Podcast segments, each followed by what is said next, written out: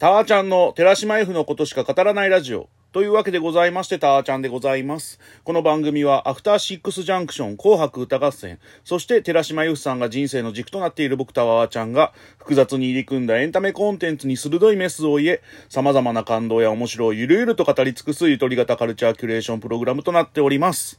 今回はですね、第72回紅白歌合戦の総括会、5回連続エピソードの最終回ということで、早速行きましょう。まずは、あいみょんからいきたいと思います。あいみょん、愛を知るまでは、2021年5月に配信された楽曲で、僕も大好きなドラマでした、えっ、ー、と、コントが始まるのテーマ曲でした。というわけでございまして、あいみょんもめちゃくちゃ良かったですね。愛を知るまでは。本当僕たちの大好きな J-POP が溢れる感じで、本当 T シャツにジーンズっていうミニマムな装いもなんか90年代 J-POP 感がありますし、めちゃくちゃ良かったと思いますね。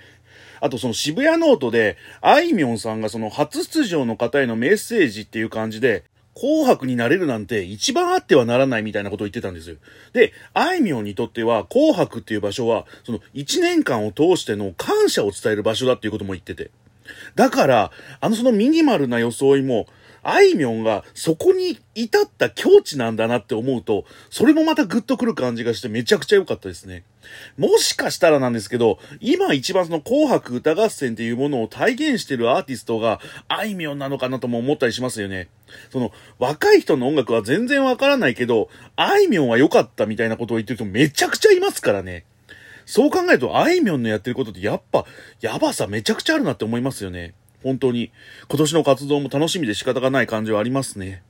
続きまして、バンプオブチキンですね。2001年にリリースされた楽曲、天体観測と2021年5月に配信されました七色のメドレーということでございまして、七色は、えー、朝の連続テレビ小説、おかえりモネの主題歌ということで、まあ、僕そのおかえりモネに関して言うと、久々にフルで見た朝ドラだったんですよ。だから思い入れもひとしおだったから、めちゃくちゃ嬉しかった感じはありますよね。バンプオブチキンの紅白出場に関して言うと。しかも天体観測ですよね。僕、高校生の頃の楽曲ですよ。天体観測って。で、当時、僕その NHKFM で放送されてました、ミュージックスクエアという番組も毎日のように聞いてたんですよ。それで、中村隆子さんっていうパーソナリティの方がやってた番組だったんですけど、その番組はめちゃくちゃ大好きで、で、中村隆子さんが、すごい新人が登場しましたって言って登場したのが、そのバンプオブチキンで、で、それで紹介されたのがフレイムベインっていうそのインディーズの頃のアルバムがあって、それに収録されたとっておきの歌っていう曲を紹介したんですよ。中村隆子さんが。それに僕もめちゃくちゃ衝撃を受けて、で、その後にそのランプって曲で、ロッキンオンジャパンの山崎陽一郎さんが大絶賛してた時に、いやいやいやいや、俺中村隆子さんのおかげでもっと前から知ってたぜ、みたいな感じの思ったことを、ね、ちょっと思い出した感じもあって。でもね、その頃からマジで印象とか僕的には何も変わらなくて、それもすごいなって思いながらちょっと天体観測に関しては見てた感じはありますね。で、その頃から20年以上経ってるんですよ。僕20年以上バンプオブチキン聞いてるわけじゃないですか。そんな僕がですね、七色に関して言うと、バンプオブチキン史上一番いい曲なんじゃないかなって思っちゃって。しかもその、おかりもね、その好き勢としましては、その直前に吹奏楽部のメンバーが10年ぶりに集まって、七色を演奏してて、それをその、トメの人たちとかが、その菅波先生とかがズーム的なやつで見てるんですよ。その時点で、まあ泣けるわけじゃないですか。そこから、七色の演奏が気仙沼の海岸で行われるんですよ。もうおかえりモネでも印象的に何度も使われた場所で、もうほんと良かったですね。紅白って、その、本当にその朝ドラを見続けてきたご褒美みたいなステージをやってくれるなって本当思っちゃって。ちょっと事前録画の部分がちょっと残念な感じはあったりとかしたんですけど、それでも見れてもよかったなって思った、そんなステージではありました。あとそのユーフィーさんもお帰りもねずっと見てまして、で、大晦日のライブから帰宅して、それでバンプオブチキンの紅白にギリ間に合ったってツイートを見て、ああ、見れてよかったなってほっとした感じもあって、それも含めてなんかいいステージだったなっていう感じはありました。続きましてですね、さだまさしさんで、道化師のソネット。1980年にリリースされた楽曲で、紅白ではなんと初披露ということでございまして、両国国技館でのカウントダウンライブからの会場での中継だったということでございまして。で、さだまさしさんってやっぱ紅白20回以上出てて、僕の中ではその曲が被ってたりとか、複数回紅白で同じ曲を歌ったことの少ないアーティストがさだまさしさんだって思ってまして。ただまさかのその道化師のソネットレベルの代表曲がまだ披露されてなかったのかっていう驚きはちょっとありましたよね。まだまだ紅白で歌うべき曲たくさんあるなっていうことではありますよね。しかも、さださんですね、その、ももクロの紅白、その、桃色歌合戦にも出場されていて、で、この直後の出番だったんですよね。そのツイッター情報で見た感じなんですけど、それで、紅白の後の、年の初めはさだまさし、その、生放送を国技館からやられてて、それにももクロちゃんが参加するっていう流れもあって、それも含めてなんかさださんの紅白、良かったなって感じはありましたね。またちょっと、今年にも期待したい感じはありますね。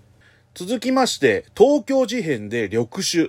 2021年6月にリリースされましたアルバム、ミュージックに収録された楽曲ですね。で、今回はですね、黒の和装、まさにその MV と同じ衣装ですかね。それで、拡声器型のマイクのステージで、その縦型に表示された歌詞で、まさに本当ザ・東京事変っていう感じのステージではあったんですけど、今回は何と言っても紙吹雪ですよね。その異常な量の紙吹雪で。で、これ、12月29日に NHK の音楽特番でその東京事変の番組やってたんですよ。そこで NHK に東京事変を探訪するみたいな流れになりまして、そのいろいろその食堂だったりとか衣装さんの場所とかに行ったりするんですけど、で、紅白の制作会議の現場にも入って、その椎名林檎さんが、もうサブちゃん級の紙吹雪をお願いしますっていう嘆願をするんですよね。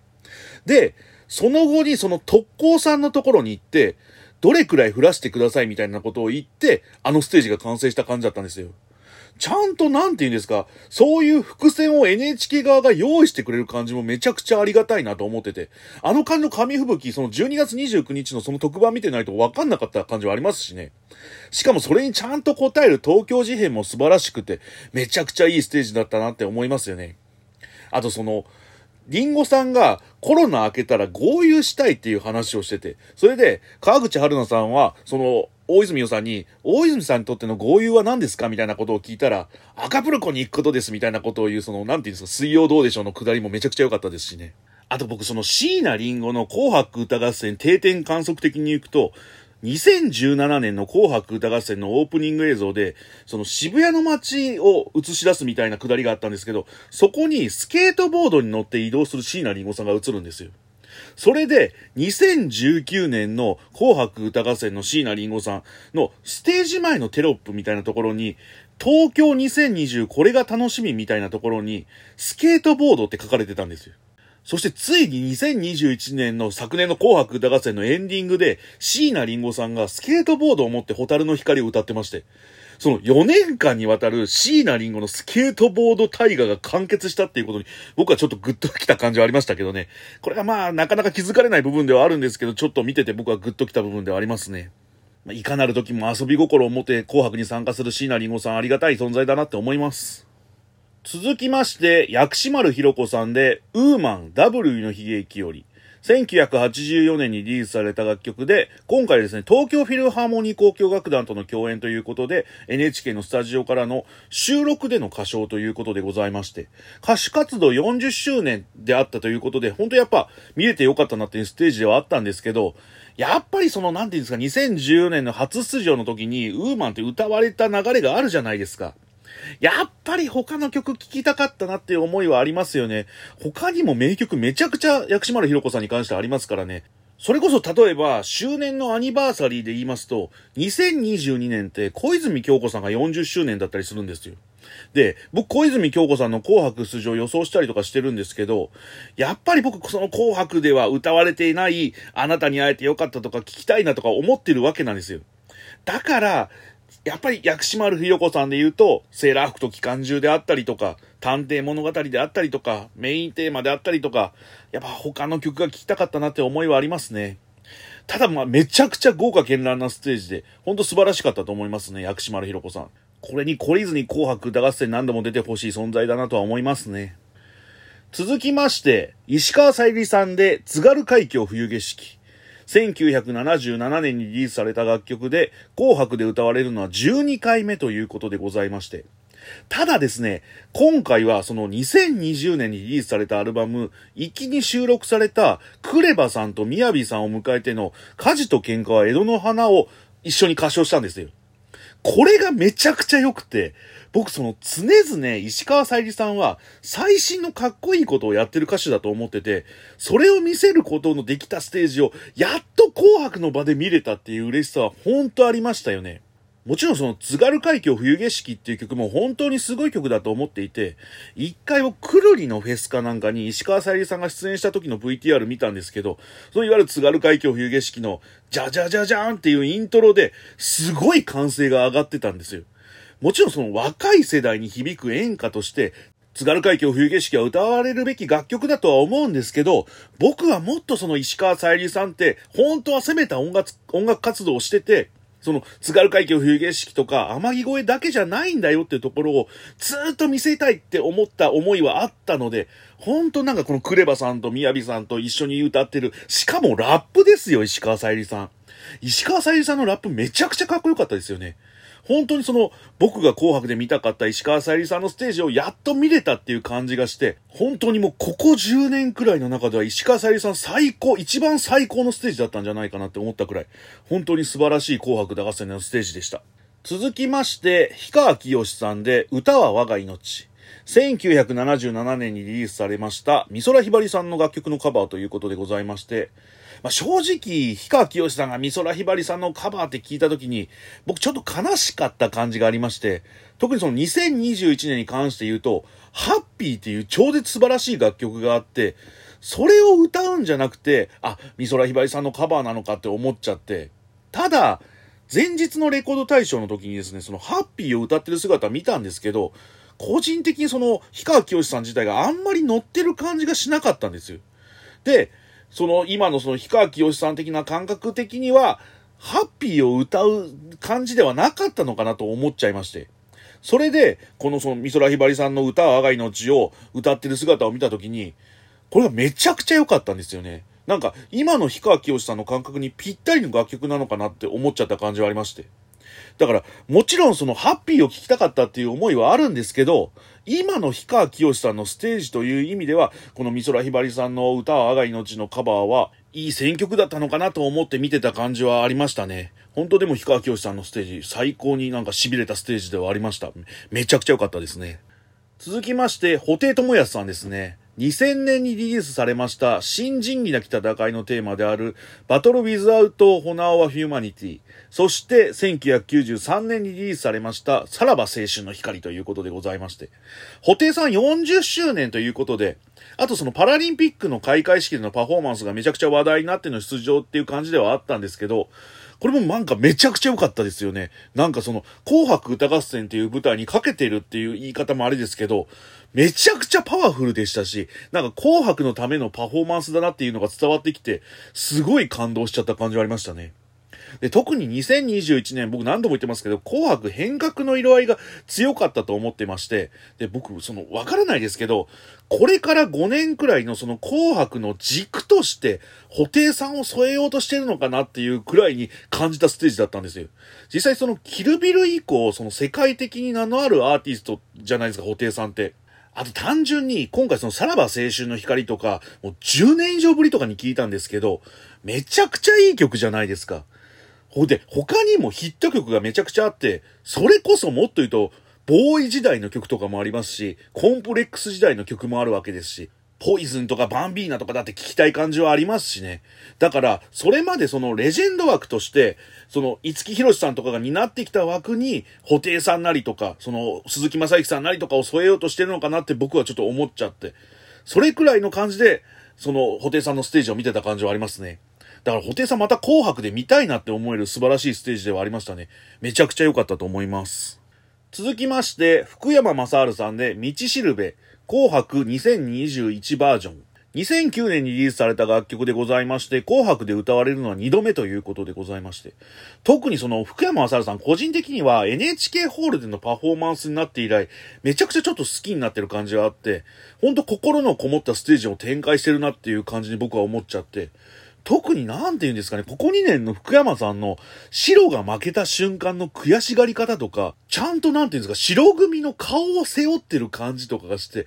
なんかそれがめちゃくちゃありがたいと言いますか。でもやっぱこのミーシャさんの圧倒的な歌唱力を前には何か一つ足りない感じとかもあるんですかね。しかもその道しるべみたいな聴かせるタイプの楽曲もいいんですけど、やっぱ福山雅治さんってもっとそのハローみたいな超絶明るいタイプの曲をやってのトリもありなのかなとか思っちゃったりとかもしまして。